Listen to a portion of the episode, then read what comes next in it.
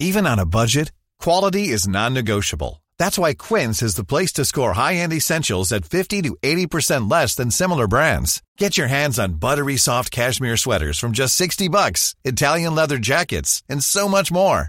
And the best part about Quince, they exclusively partner with factories committed to safe, ethical, and responsible manufacturing. Elevate your style without the elevated price tag with Quince. Go to quince.com slash upgrade for free shipping and 365-day returns.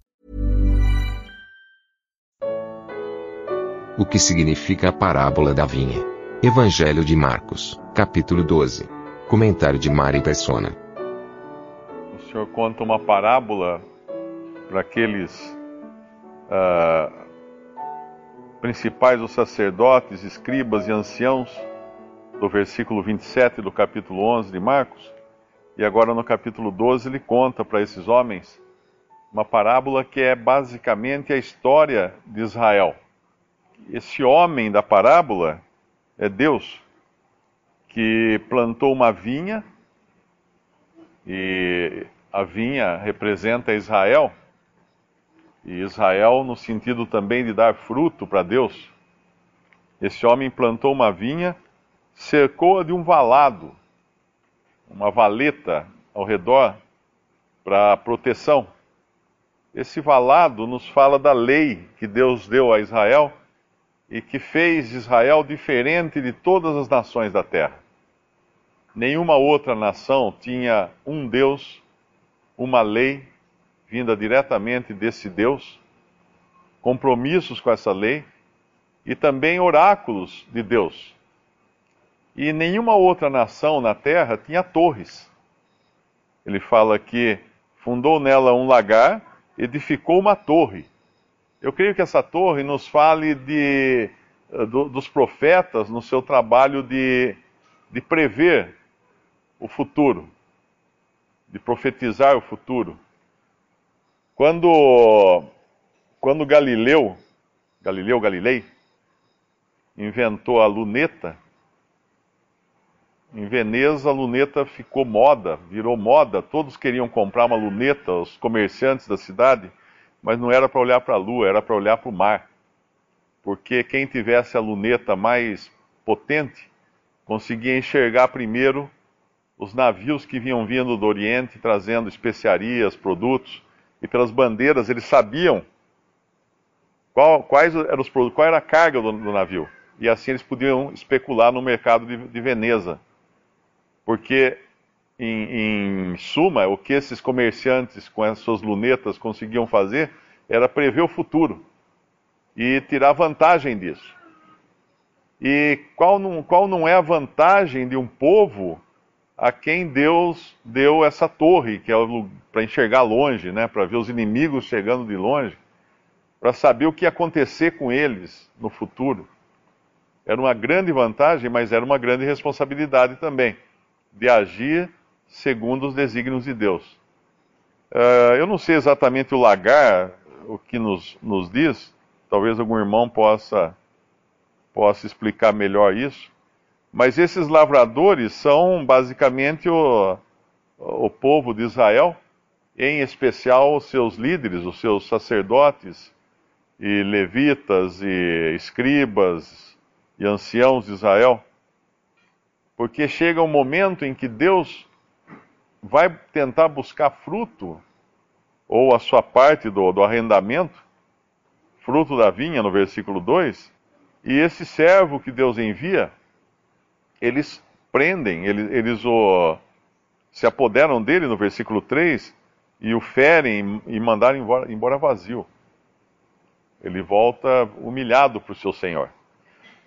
Então o dono dessa vinha manda outro servo, que é apedrejado, ferido, manda embora, e manda outro, e as outros muitos dos quais uns feriram e outros mataram, no versículo 5. Aí o versículo 6 ele manda aquele que ele acha que iriam respeitar, que é o seu próprio filho. Ao menos terão respeito ao meu filho, eles dizem no versículo 6. Mas aí entra aquilo que aconteceu com José. José era o filho amado de seu pai Jacó, que lhe fez uma túnica de muitas cores. Ou seja, ele se distinguia dos seus irmãos. E lá em Gênesis nos fala que seus irmãos tinham inveja dele. E o jogaram numa cova, tiraram a sua túnica, jogaram numa cova, que é um lugar de morte, o venderam também para os, os comerciantes que iam para o Egito. E José foi vendido como escravo para o Egito, por causa de ciúme, por causa de inveja. E quando Pilatos, lá no Novo Testamento, quando o Senhor Jesus é, é entregue nas mãos de Pilatos, um, em um dos evangelhos diz que Pilatos sabia que por inveja eles o tinham entregado. E é isso aqui que acontece. Aqueles lavradores disseram entre si: Este é o herdeiro. Ou seja, nós queremos o que é dele. Matemo-lo e a herança será nossa. Essa é a inveja. Eles queriam aquilo que não era deles. Eles queriam ter a posição e a posse daquilo que pertencia ao herdeiro. Então eles mataram, lançaram fora da vinha, e nós sabemos que o Senhor Jesus foi crucificado fora do arraial, fora de todo o sistema religioso judaico. E aqui é interessante que nesse Evangelho de Marcos, o Senhor tem o caráter de um servo. Então, algumas coisas que ele não fala aqui, ele fala em outros evangelhos. Por exemplo, isso, que aqui termina a história do, dos lavradores, no versículo 9: Que fará, pois, o Senhor da vinha? Virá, destruirá os lavradores e dará vinha a outros. Mas no, no, em Mateus, ele está no caráter ali de, de Messias e rei de Israel, ele tem a liberdade de perguntar aos, aos anciãos, aos líderes judeus, o que deve fazer. Lá em Mateus capítulo 21, Mateus 21, versículo 40. Quando, pois, vier o Senhor da vinha, que fará aqueles lavradores? Dizem-lhe eles, que são os, os anciãos e os líderes e os sacerdotes aqui dos judeus dará afrontosa morte a esses maus, e arrendará a vinha a outros lavradores, que a seu tempo lhe deem os frutos. Pronto. Isso aqui, eles, os próprios judeus, lançavam sobre si mesmos a sentença. É parecido com aquela, aquele episódio em que Natã vai a Davi e conta uma parábola também da ovelhinha que um homem que era rico, ele pega a única ovelha do seu vizinho para matar e, e, servir de, de refeição para um visitante. E Davi dá a sentença: seja morto esse homem que fez isso. E Natan fala: Tu és o homem. E aqui o Senhor podia falar para esses judeus: Vocês são esses. Vocês são esses que merecem essa sentença. Porque vocês estão fazendo exatamente isso. É claro que nesse momento eles não entenderiam totalmente a, a história, porque o Senhor estava vivo ainda, mas eles sabem que o Senhor estava falando deles. No versículo 12 do nosso capítulo 12 de Marcos, e buscavam prendê-lo, mas temiam, temiam a multidão, porque entendiam que contra eles dizia essa, esta parábola, e deixando-o foram-se. É curioso que eles têm medo da multidão, mas não têm medo de Deus. Eles temem o que o homem possa fazer para eles, ou perderem a posição que eles têm. É, é, política, né? Essa posição que eles têm, é um, a reação deles é política. De temer o homem, mas não temer a Deus. É mais ou menos o que a gente vê também, os homens política, eles não temem a Deus, mas eles temem o homem, porque eles, eles precisam dos votos, eles precisam do apoio popular.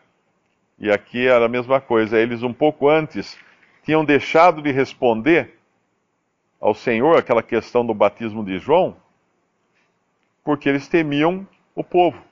Eles temiam o povo. Mas a Deus eles não temiam. No versículo 9, o Senhor agora fala desses vinhateiros, desses lavradores, como edificadores, como pedreiros. E aqui o Senhor é a pedra, a rocha. Ainda não lestes, versículo, versículo 10, ainda não lestes essa escritura, a pedra que os edificadores rejeitaram, esta foi posta por cabeça da esquina. Isto foi feito pelo Senhor e é coisa maravilhosa aos nossos olhos? Ele faz uma pergunta, porque ele está citando um salmo que eles conheciam, que era o Salmo 118. E eles conheciam esse salmo. E o Senhor está falando para eles: olha, essa é a pedra que Deus vai usar para edificar. Aquela que os edificadores rejeitaram. Uh, quando eu morei lá em Alto Paraíso, eu cheguei a fazer duas casas, né? A gente fala casa, mas é construção bem simples. E lá o alicerce era feito com pedras. Aqui usa-se viga baldrame, concreto, sapata, mas lá era pedra. Então a gente pegava pedras, quebrava as pedras, pedras grandes, e depois vinha, trazia aquele montão de pedras, e aí na hora de começar o alicerce fazia a valeta onde ia ter a casa, e aí escolhia uma pedra boa para começar a partir dela. E geralmente tinha que ser uma pedra assim, de preferência, que tivesse um ângulo reto, pelo menos em dois lados, fosse 90 graus, porque ficava tudo mais fácil, passar a linha, seguir a, a linha daquela pedra. A pedra começa com uma pedra, começa com uma pedra de esquina, não, não, não começa o alicerce com uma pedra do meio do alicerce. É sempre a de uma esquina, um canto. E sempre a melhor, a mais, a mais perfeita para fazer aquilo. Só que quando o Senhor Jesus veio, não havia aparência nem formosura nele. Nenhuma beleza havia que nos agradasse. Então não, os homens não conseguem enxergar uh, as coisas de Deus com os olhos da carne. Por isso ele não foi apreciado. Eles esperavam outro tipo de, de Messias ou de Cristo, de libertador de Israel, mas não aquele ser humilde que veio em total humilhação, mas ainda assim, de vez em quando, vamos falar assim, relampejando né, algumas, o seu poder de, de andar sobre as águas, de levantar os mortos, de, de multiplicar pães, de curar leprosos.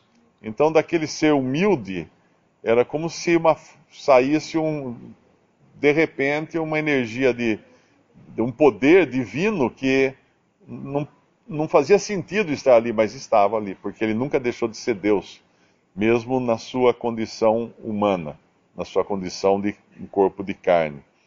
E aqui então eles agora estão rejeitando também o construtor. Eles rejeitaram primeiro o dono da vinha, e agora, melhor dizendo, agora estão rejeitando a pedra, a pedra principal que Deus iria depois usar.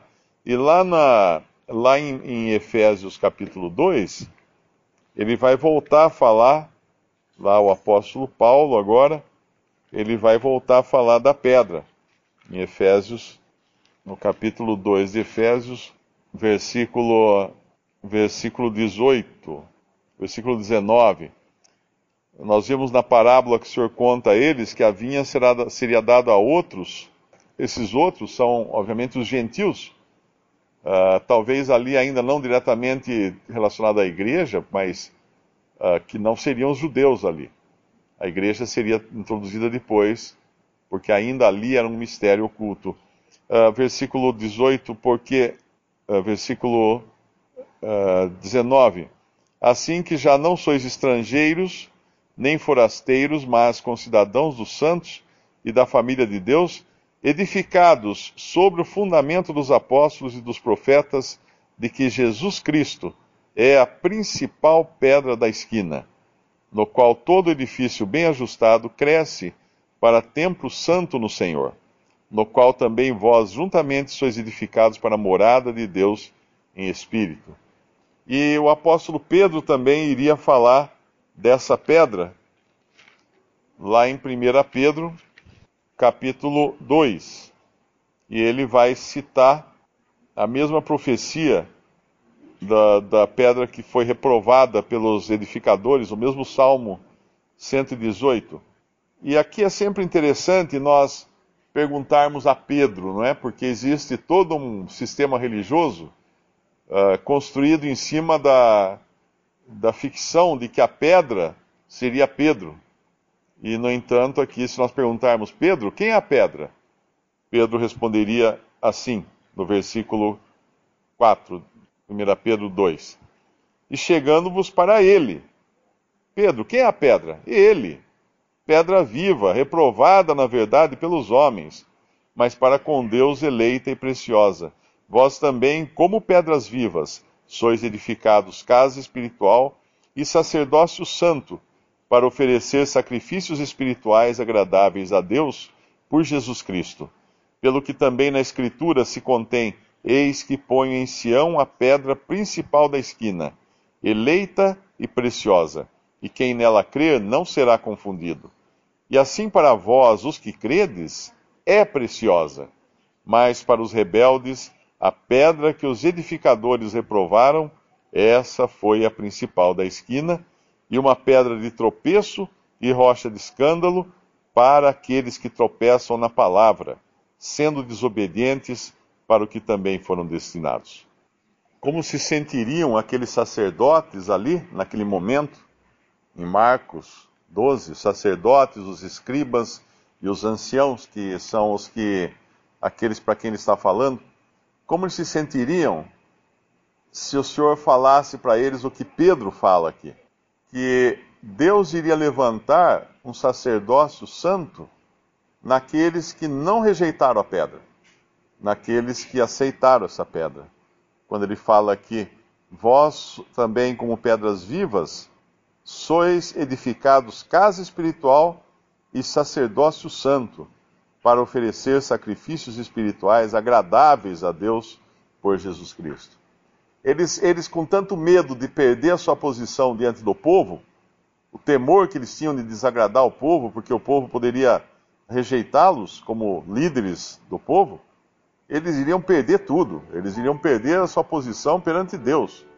Deus iria levantar um outro sacerdócio e deixá-los de lado.